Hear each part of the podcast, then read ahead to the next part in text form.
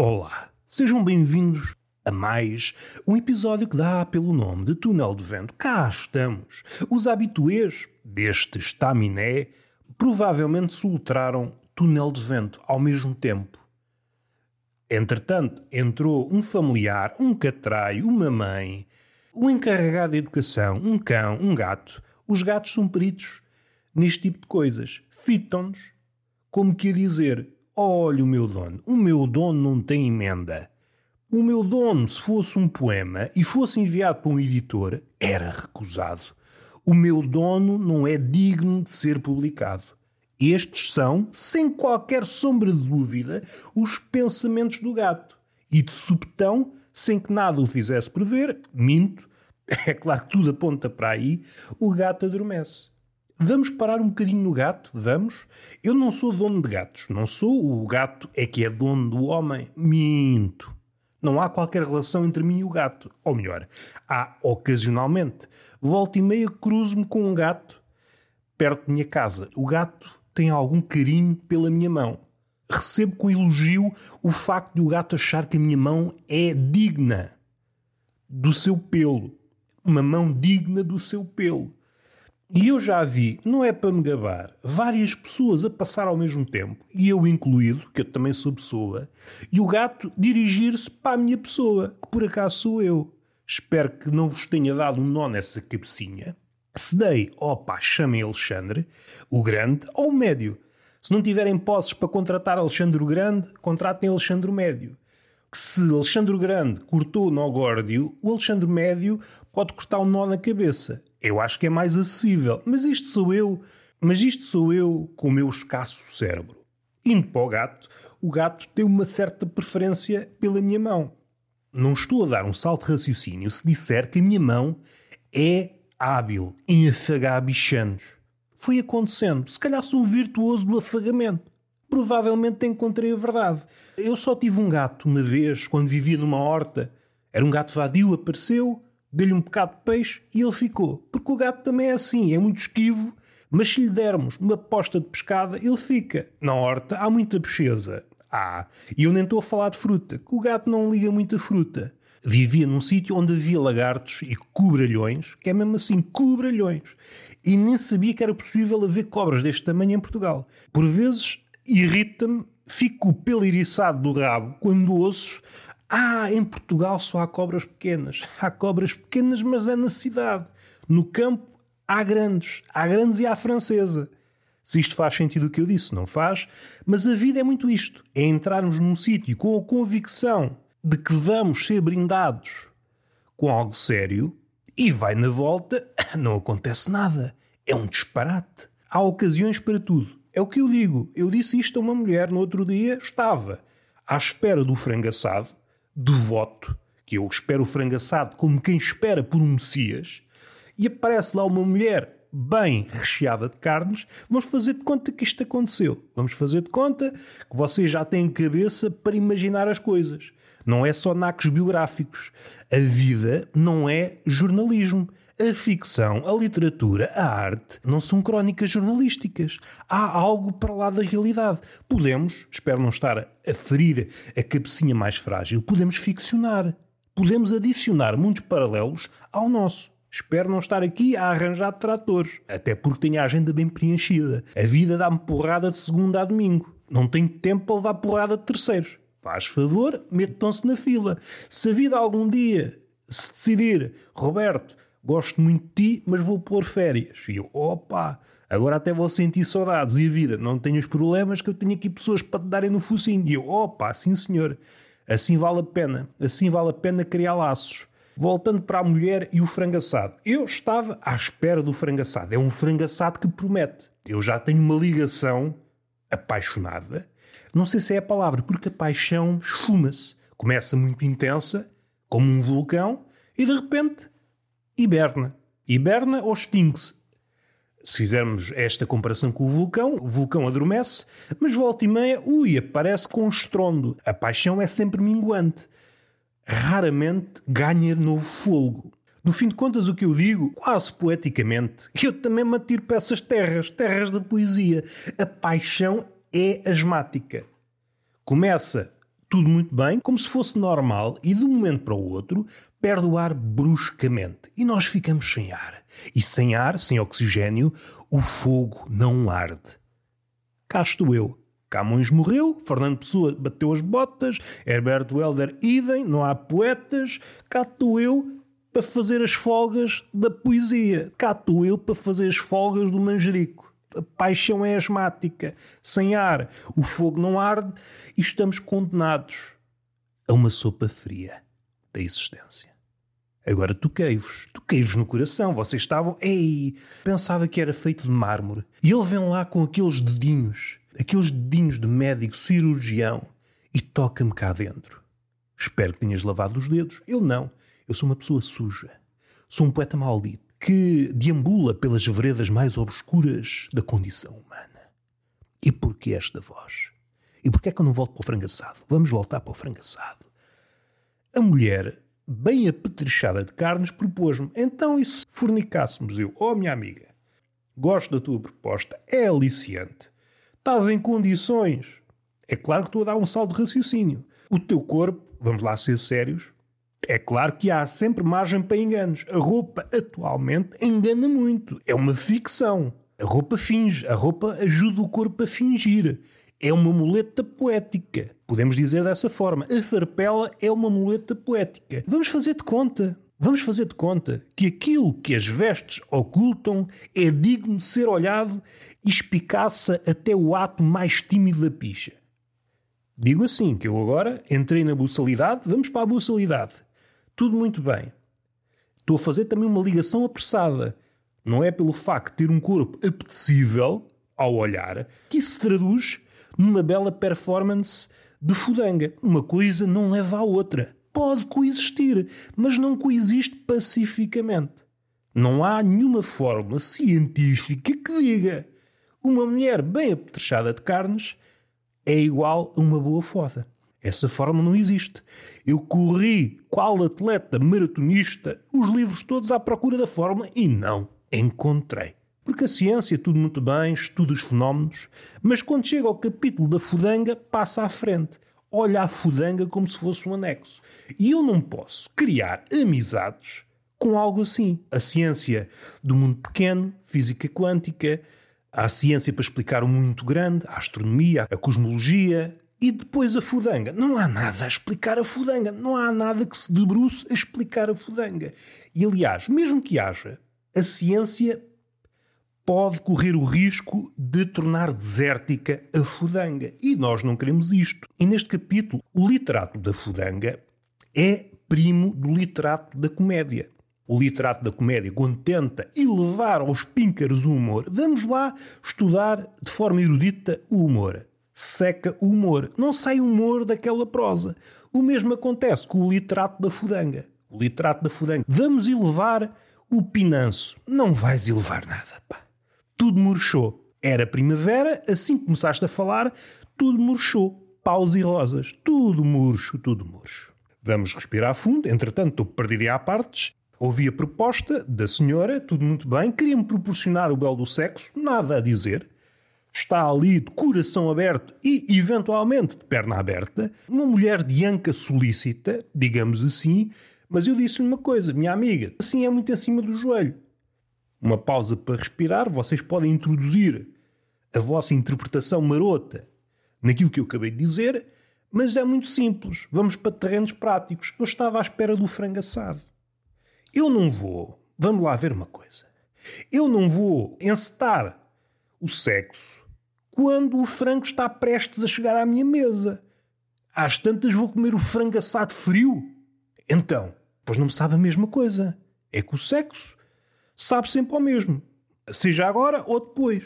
Sim, era agora, apetecia-te, mas era agora. Tem, mas é juízo. Pessoas a passar fome em África e tu ofereces-me pipi. Isso é concorrência desleal. Até fui falar com o gerente do restaurante. Esta senhora aqui, veja bem, vem para aqui vender pipis. Ah, isso não pode ser, isto é um estabelecimento frangaçado. Oh, pois eu disse-lhe. E escorraçaram a mulher. E foi bem feito. Foi bem feito. Não é para aqui que nós queremos ir. Eu quero falar sobre o mundo. O mundo apoquenta o mundo contemporâneo. E eu não estou possuído pelo espírito do velho do Restelo. Nada disso. Quando uma pessoa se abalança para estes terrenos, é comum ser apodado tal. Eu acho que basta abrir os olhos para perceber que o mundo está a ficar todo comido da cabeça. E os sinais estão à vista. Não é aqueles sinais mínimos. Ah, senhor, dá-me um sinal. Não, é só sinais. É só sinais que isto está a descambar. E esquecendo aquilo que eu já falei bastas vezes. É sempre um problema de linguagem. É sempre um problema da língua. Mas não da forma que é entendida. Podemos ver a ruína do homem se analisarmos a ruína do discurso. Acho que há aqui um paralelismo interessante. O que não podemos fazer é, se há 90% de ruína no discurso, saltar e dizer há 90% de ruína no homem. Não. Isso aí é que é um salto muito grande, não estou preparado para isso. Eu gosto é de estar quietinho, a minha faceta de sedentário olímpico não me permite dar esses saltos de raciocínio. Agora o que é que me apoquenta? Vou partir à desgarrada. Vou partir à desgarrada qual fadista embriagado. É de notar que há uma propensão para a aposta. O mundo, sobretudo dos mais jovens e cada vez mais jovens, estão viciados em apostar. Apostar em merdas, casinos, e aqui é a fronteira da legalidade, etc, etc, como diz o nosso poeta Diogo Faro. Está tudo muito com os cornos enterrados na aposta. É os velhos que estão viciados na raspadinha, é o dedo a dar a dar, ali a raspar, até ficam com o dedo prateado, tanto raspar. E depois é a malta mais jovem investir à desgarrada como se o mundo, esse mundo ou outro, porque apesar do mundo económico ser diferente do mundo dito real, partilham de uma regra universal que é não dá para todos. É sempre um esquema de pirâmide. Isto é uma lógica simples. Se todos são ricos, ninguém é rico. O dinheiro, seja ele virtual ou palpável, move-se segundo a lógica da escassez. Quando deixa de ser escasso, perde valor. Esquecer isto é entrar em devaneios. Acho que estamos a entrar nesse mundo da loucura. Vai ser um mundo dos viciados em apostas, viciados em jogo. Vai ser uma característica indisfarçável. Antigamente era uma característica associada a um grupo de pessoas Daqui a uns anos, provavelmente será uma característica que faz parte do ser humano. Vai ser raro encontrar alguém que não tem esta característica. Outra característica é a estupidez. Não, é estupidez. Sim, é também. Mas a estupidez já faz parte do ser humano desde os primeiros dias. Não estamos a falar do crepúsculo do ser humano. O ser humano já nasceu torto. Antes de ir para o ser humano, agora pensem em Deus. Deus, pensando no nosso Deus, o Deus do Ocidente, é uma figura hum, me desperta algum interesse no campeonato da folia. Se eu dissesse para o ocidental, para alguém que olha para o Vaticano com alguma reverência, o Deus da folia, ou santuário da folia, quando estivesse a apontar para uma igreja, dir-me-iam que eu estava a cometer um oxímoro. Se é um santuário, não pode ser da folia. Isto é mais ou menos claro para o Ocidente. Agora, quando entramos noutros panteões, e é aqui que me parece a diferença essencial do Pai de Cristo: é que o gajo não se ri. Não há um episódio na Bíblia onde Deus se escangalha a rir. Não há. O gajo está a boé da série, pá. Até podia aproveitar o episódio com o filho de Abraão e dizer: é pá, foi uma prank. Como os youtubers dizem: é pá, estava a gozar contigo, estava a fazer content.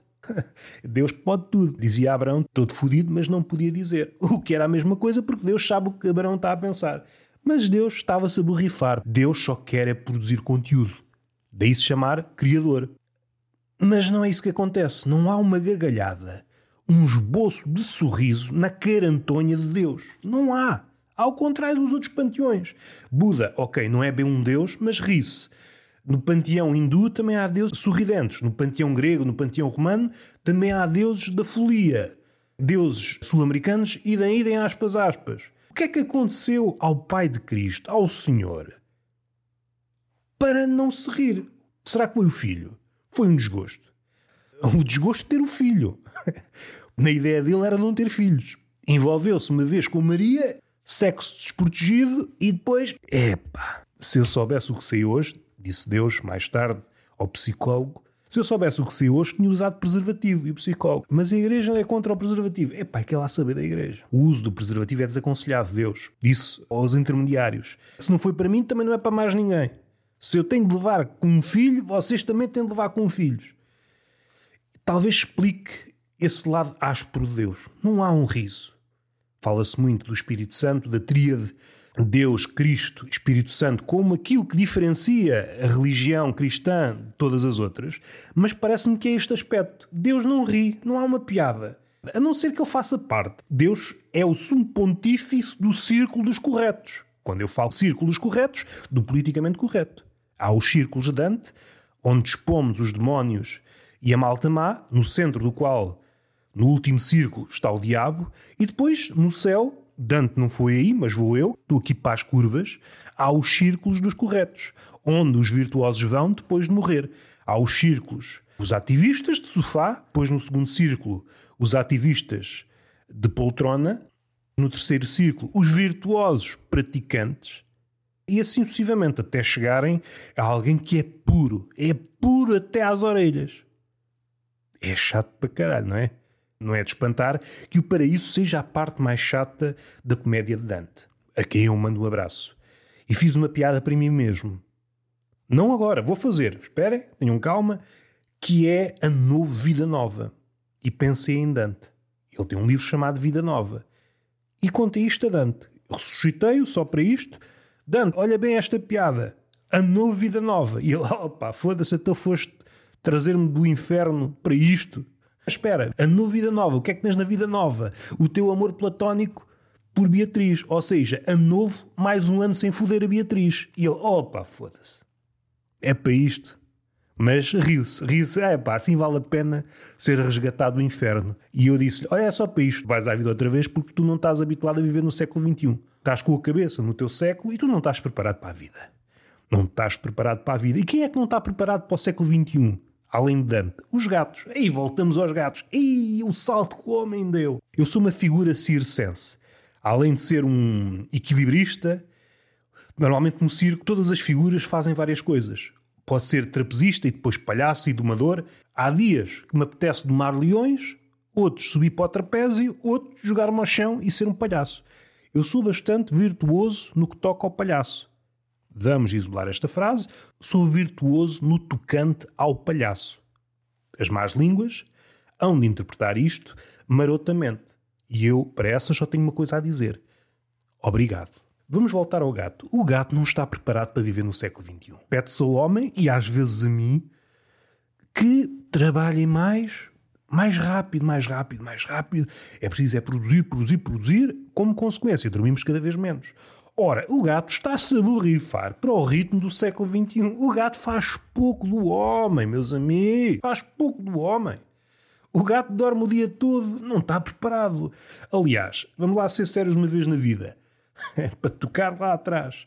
Vamos lá ser sérios uma vez na vida. Se os animais domésticos fossem obrigados a trabalhar, o gato era o primeiro a ir à vida. Conseguia trabalhar duas horas por dia, não conseguia comer. Se o gato tivesse que comprar a sua própria comida e a sua própria areia, tinha que pedir um subsídio ao Estado, ao contrário do cão, ou pelo menos alguns cães, que há cães também pachorrentos. Mas o cão ativo está preparado para o século XXI. É pá, dê-lhe uma bola e ele trabalha 24 horas por dia e rabo todo contente. Nesse futuro próximo, em que partilhamos a nossa área de trabalho com um cão pode ser motivo de atrito. O ser humano típico está macambúzio, está todo atrofiado das ideias no trabalho. O trabalho escavar com uma pessoa. E do outro lado, olhamos um cão todo contente. Há um superior que diz: Bobby, fazer isto e ainda mais isto. E o cão abanou rápido todo contente. E nós: opa, este gajo só se quer é mostrar. Estou a ver se fujo ao trabalho e ele só quer é trabalho. É pá, assim sou despedido. Merda. Daqui a uns anos seria expectável que o mundo do trabalho fosse invadido por cães. O homem, sim senhor, está disponível para trabalhar, mas não, não exibe a simpatia do cão. Não exibe simpatia canina. O gato, pronto, já tinha ido à vida que não estava capaz. É pá, que mundo este. Quando passar por um gato, digo-lhe: meu amigo, vê lá se mudas de vida. Assim não te safas. O século XXI exige demasiado de nós. Para fechar, há uma coisa nestes anos que é a crítica. A crítica que se quer crítica é criticada pelos críticos que pouco criticam. Não, isto não foi nada. Isto foi apenas uma palermice. Tinha de ser, não podia ficar cá dentro. Relativamente aos filmes, para não alongar demasiado o podcast, há um fenómeno muito fascinante que é pessoas criticam filmes sem terem visto o filme devidamente. E não têm vergonha de dizer, ah, vi o filme de fugida. mas não se inibem de criticar o filme. Não gostei do filme porque achei raso, pouco inteligente, etc, etc, como diz o nosso poeta. Ora, não será uma ousadia dizer que o filme é magro de inteligência quando nem sequer olhaste para ele devidamente? Parece que não estou a ser intrépido no meu juízo. Um pensador de há uns séculos diria a mesma coisa. Meu amigo, para juizares uma coisa, pelo menos tens de olhar para essa coisa. Se não há tantas convertes no quê? No médico de família atual, que passa diagnósticos sem sequer olhar a pessoa que está à frente. E é muito isto do crítico contemporâneo. Começar no crítico raso até ao crítico pseudo-erudito. Tece um diagnóstico de uma obra, um filme, um livro, sem sequer olhar para a coisa. Epá, isto é espetacular. Depois dá origem a diagnósticos errados. Claro, claro que dá. Como se isso não bastasse. E como a vergonha é uma palavra caída em desuso, dizem coisas como: Perdi horas a ouvir entrevistas em que os atores falavam sobre o filme. Vamos parar um pouco os meus sentidos pêsames aos neurónios que acabaram de morrer, mas é isto que acontece. A pessoa não vê o filme, não vê o filme, passa de fugida no filme. Mas como quer falar do filme, vê o que os outros dizem, que pode ser outros críticos, que também não viram o filme, e vê e ouve o que os atores dizem, mas não vê o filme. Estão a perceber a cena? Caso o ator, nessa entrevista, resolva declamar uma lista de compras, o crítico vai ficar com essa informação sobre o filme. O filme era iogurte, queijo e umas fatias de fiambre. É a minha opinião sobre o filme. Eu acho que é indigno para a inteligência do homem contemporâneo. Porque hoje, frase que é dita bastas vezes, nós temos de evoluir. Evoluir para onde? Pá! Uma coisa que me estraga a cabeça. Esta nova vaga de críticos é uma crítica de miúpes, de cegos. Criticam vultos. Pois esta cadeia é uma cadeia de postiços. O crítico vai beber a outros críticos que, por sua vez, não viram nada. E assim sucessivamente. Então está toda a gente a falar de um filme que ninguém viu, devidamente. Então as críticas são os mais tapafúrdias que podem imaginar. Por um lado, irrita-me, claro, claro que me irrita. Por outro, tem uma inegável beleza, porque está a apresentar a estupidez humana em toda a sua plenitude. E isso é um espetáculo mágico. E damos por terminado o podcast. Beijinho na boca, palmada pedagógica numa das nádegas e até à próxima.